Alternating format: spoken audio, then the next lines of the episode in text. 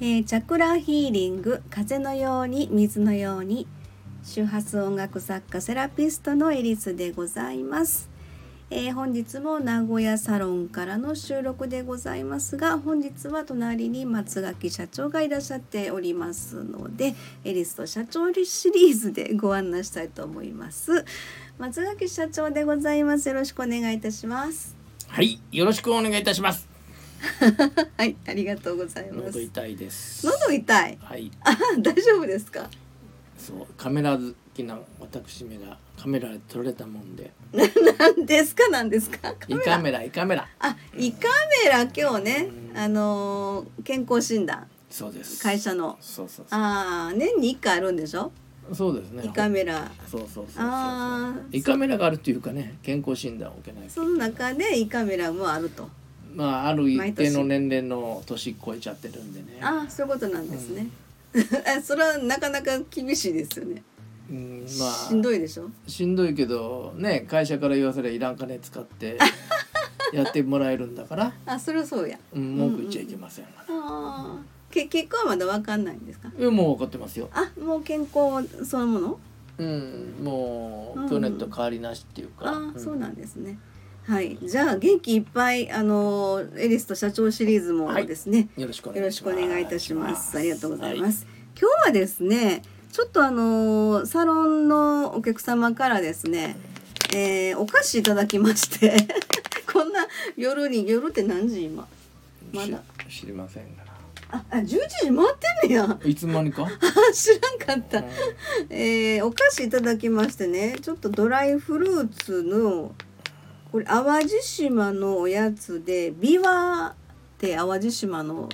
特べん産べん。 ちょっと違うと思うわあそう食べる方 のビワでございますえーなんかドライフルーツでね、えー淡路スイーツバイ黒田うんって書いてますなんか美味しそうなんでこれをちょっといただきながらはい。喋ろうかなと開け開ける音をと思ってるんですけどねビリッと ビリッザレインボー。とそれ言うても分からへんからそれはいお一つどうぞありがとうございます。はいうわひっついてくるわビワのドライフルーツって想像できへんねんけどどんなんやろあちょっとこれ写メ撮りましてサムネイルに上げておきますので 見てみてくださいどんな味 ビワと言われても分からへんね。うん、普通のドライフルーツやうね。ん、まあ美味しいけどね。美味しいのは美味しいですうん。うんうんうん。ビワって。楽器のビワに似てるでしょそそっからビワなん？知らない。前からそう思ってたんだよ。よく似てる。ごめん。、お茶吹きそうになりました 今。はい、ということでですね、今回私めですね、名古屋サロンに滞在がいつも以上に長めでございましすいてま、せん。あのーまあ今回ね九州ライブ、名古屋滞在はそんなないけど九州に行ってるそうそうそうそう九州行ってねそのまま、えー自分の兵庫県すっ飛ばしてそのまま名古屋に来てうんで、えっと、通常の予定よりちょっとあの、えー急遽ね予定がプラスされまして、い1週間今伸びてるというところで、えーそんな今日でございますけれども今日は12月10日やって早いね。あとあとあとあ早いねもう10日よほんまあの師走やわねとほんまに幸せやね、うん師匠も走るよ師匠先生って言ってよあそうか先生か先生が走んねやはいまあそんな感じなんですけれども今日は今日はなんか講座一つされてましたねズームのそうそうそう、えうんうんエリさんはセラピーで僕は講座とはいいう状態で、そうですね、はいなんやかんやとあのお仕事いただけてすごくねありがたいなと思っておりますけれども、えビワ食べたい ビワ食べるビワ食べたいオレンジ色のちょっと待あってそうそうオレンジの味するんだえオレンジの味するうんへオレンジというかみかんというかえみかんなんかわからんけどまあでもちょっとね美味しいですねうんうんうんでまあなんやろなあそうそうそう私この間ねなんでしょうねあのこの間12月4日が伊手座新月やったんですけどはいえー、と伊手座というのが何かしらその学びのこう性質を持った星座でございまして、うんうんそれも学びと言ってもどっちか言ったら精神世界的なちょっとあの高度な学びというか哲学的な人生哲学的な学びに関する、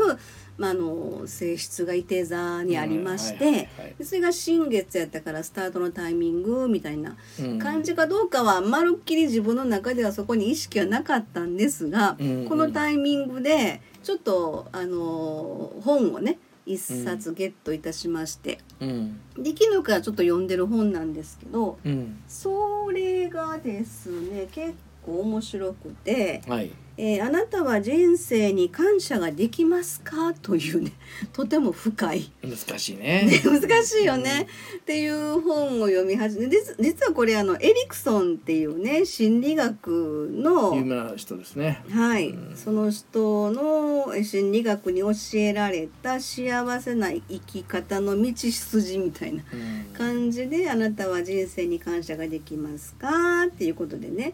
うんあのー要は私たちいろいろチャクラの話とかはいやってますけど、はいそのチャクラの発達年齢ってやっぱあるんですよね幼少の頃から、うんうんうんうんあの幼児期とか、うん小学校とかねえそれにちょっと私はかぶってるなーってだからちょっと割と入りやすい感じ。そうですよねエレクソンの発達心理学というもう有名な著書があるんですけども、うんうんそのチャクラの考え方っていうのはやっぱりそのトラウマという位置づけで見るとう、んうんうんうん同じ概念じゃないですか。うんうんうんうんうん、で大きく違うところというのは、うんうんそのチャクラっていうのはその時代に何か持ってあの例えば3歳時代5歳時代12歳時代というその、うんうんうんうんその辺りのうんうんうんトラウマを引きずって、うんうんうんその今の中でねトラウマとして形インナーチャイルドとしての形が自自分を苦しめてるよということうんうのんセラピーじゃないですか。そうですね。うんところがエリクソンのやつは、うん例えば9歳頃にしても8歳頃にしても、まあ同じぐらいの年代やけどうんその時にも持ったトラウマというその大きな衝撃要は PDSD みたいになった状態であったら、うんうんその後の成長は促されないよという考え方ですよね。そうですうね。んなんかそうそう飛び級っていうのはないよっていううん発だか達らにおいてね。だからそのそこだけちょっと空白でその後がちゃんとできるよという考え方じゃないんですよねうんうんうんうん。一つ一つ積み上げて初めて積みそ重うそうそうそう積み重なるように、うん積み上げていくためにはちゃんとその位置をちゃんと確保していかなきゃいけないよそうそうそうそうちょっと崩れかけてってもね、そうそうそうそうそうそそこがこに戻戻るタイミングが必ず来るよとうん、人生においてそうそねう。それが何歳であろうともやっぱり幼児期の時の何かしらのつまずきみたいなところがあれば、そこに戻ってくるタイミングが必ず人生のどっかであるよみたいなことが、そうですねあったので私自分の子育てをですね振り返ってしまいました。ドキッとしたから えー、大丈夫かなうちのコーラみたいな感じをです、今更って思いながらねうんもう自分自身がねあの子供の立場であった時の、まあ、自分の両親うんを見てのタイミングのそれも振り返ってあなるほどなーってでも私はよう考えたらあのすなんていうかな両親には感謝してますよ両親には感謝しててだけど割とこう喧嘩の絶えない夫婦だったので、うんあの両親だったのでその割には私グレてへんなっていう感じのことを振り返りながら、そしたら割とね母親が楽天家だったのでまあ今もう亡くなりましたけど、うん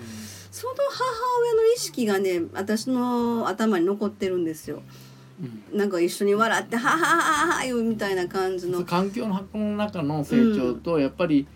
そのその人が持ったまあそのお月さんとか、うんまあうんあのの波動による一つの形というものに対してマッチングしていけば、うんうん、そこはあのいろんな環境があってもうんちゃんと成長するとこは成長していくと思うんですよね。そうあのね、うんまあなかなかちょっとここの短い間のね収録で話するにはなかなかちょっと時間が難しいん深いですけ話になどっちゃうからね。うん、そのお母さんの役割っていうのがものすごく大きいんだっていうことをやっぱりあの言われてたので子供にはねそうそうそう子供にとってねそれで私一応は母親という立場でもあって今ここの名古屋サロンで来られてるクライアントさんでやっぱお若い方もいらっしゃるのでそういう立場の人にはどうしても母親的意識が私の中に芽生えてしまうということもあるので、まあ自分の子供と同年代のような感じのね人たちも来られたりしますのでそんな感じも思いながらで自分の子育てもちょっと振り返りながら。うんなるほどなあというふうにでもねちょっとたまたま今日読んでたらですねあのーなんていうかな親がまああのー自分の子供たちが幼い頃に、まあ、うしんしつけというのか、うんしつけって言っても信頼関係がベースにできた上でのしつけというのが、うんうんあの大人の世界をね少しずつ教えていくっていうふうな意味合いらしいんですけど。はいはいそれが子供がねできるようになるまで待つっていうことがテーマにあるみたいなんです。うーんそれがね面白いのがね「親」っていう漢字あるでしょ親っていう漢字の話漢字の話、はいはいそれがねそれがね親はあの木の上に立って見るものっていう書くそのうそうそうそうそうっていうことでしょそれは習ったよ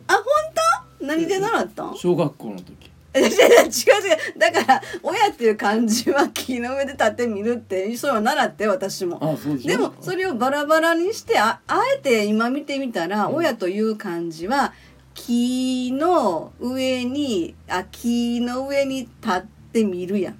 そうやだから待つねん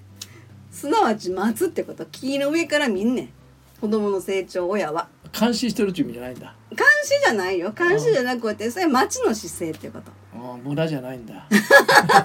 そうやね。そうやね。あの要はえっ、と親っていうのは子供の成長を見守るというか、その町の姿勢っていうのが要はまあしびれ切らさん程度にね。 ああのーそうか俺はもう監視というイメージだったね監視じゃない。 耳ど何してんねんって感じそうそれはちょっとどっちがいたらどっちがいたらこうブブーの方やわね。あの要は待つ姿勢っていうのが大じ事っやと待ったでねあ見の守るということね、あのエエリクソンはね、うんそういうこと言うてはる。エリクソン日本人じゃないのに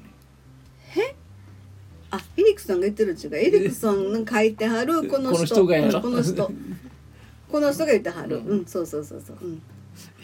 で、で、エリクソンもまた、エリクソンもまた。そのそれを教える時には子供の自立性っていうところを見るみたいなそうそう話そうね。そうそううんうんっていうことを言ってはりました。はいエリクソンは、その自立という言葉にたあののかあの考え方に対して、うんうんうんいつ自立するかというそのうんうん行動心理じゃなかったその心理をするというかね成長していくための自立ということに今着目して見てうんうんるところがある多いうんうんよね。うんうんでその文献なんかいっぱいあるんですけども、うんうんうんやっぱり基礎となってるのよねそこはやっぱり。自立っていうのは自分が立つじゃなくて自分を律するそうそうそうの自立っていうことですよねうんそうそうううううそれもあそうなんやと思って。もう本当あのい今自立って立つ字って書くけども立つっていう感,、感覚はその立ち上がるの立つじゃなくて、うんあの独り立ちといううんうんい意味の立つなんよね。うんということは、まあ、自分を律さなければ立てないということがあるんで。うんうんまあ、どっちでもいいとは思うんですけども、うんうんあの分かりやすいのは「律する」という字を書いた方がねそうですね分かりやすいかな。うん、なかなかねそういう意味で改めて今こういうタイミングでそれがまあちょっと話前後しますけど伊手座の新月 そこからかどうかは分かりませんが無意識ですけど全く無意識やけどこのタイミングで今ねあのこれをまあ勉強させて学ばさせてもらってるっていうところがですねうんなんか自分の中でもあの面白いなと思ってねちょっとこの本を読み始めてるんですけれどもはいまあまあそんなところでですねえーもうあっという間に12月2021年も終わろうとしてますけれども、まあもう一回ぐらい社長シリーズお話新幹線の中あそうですねそれとも東京でああまあまあそうですねちょっとその辺はまたうん改めて、呼吸法でね東京行くんです今週ね日曜日に今週中か来週っていうかああそうですね、うん12日に東京に急遽ねそのそのあれで私1週間ちょっとこう延長になっとるという感じでございますのでしっ 何かも言えりないじゃんかしっかり勉強していきたいと思いますので、はいじゃあまたその時ぐらいはにいお話できればいいかなと思います、えーでは本日はこの辺で終わりたいと思いますありがとうございましたありがとうございました。はーい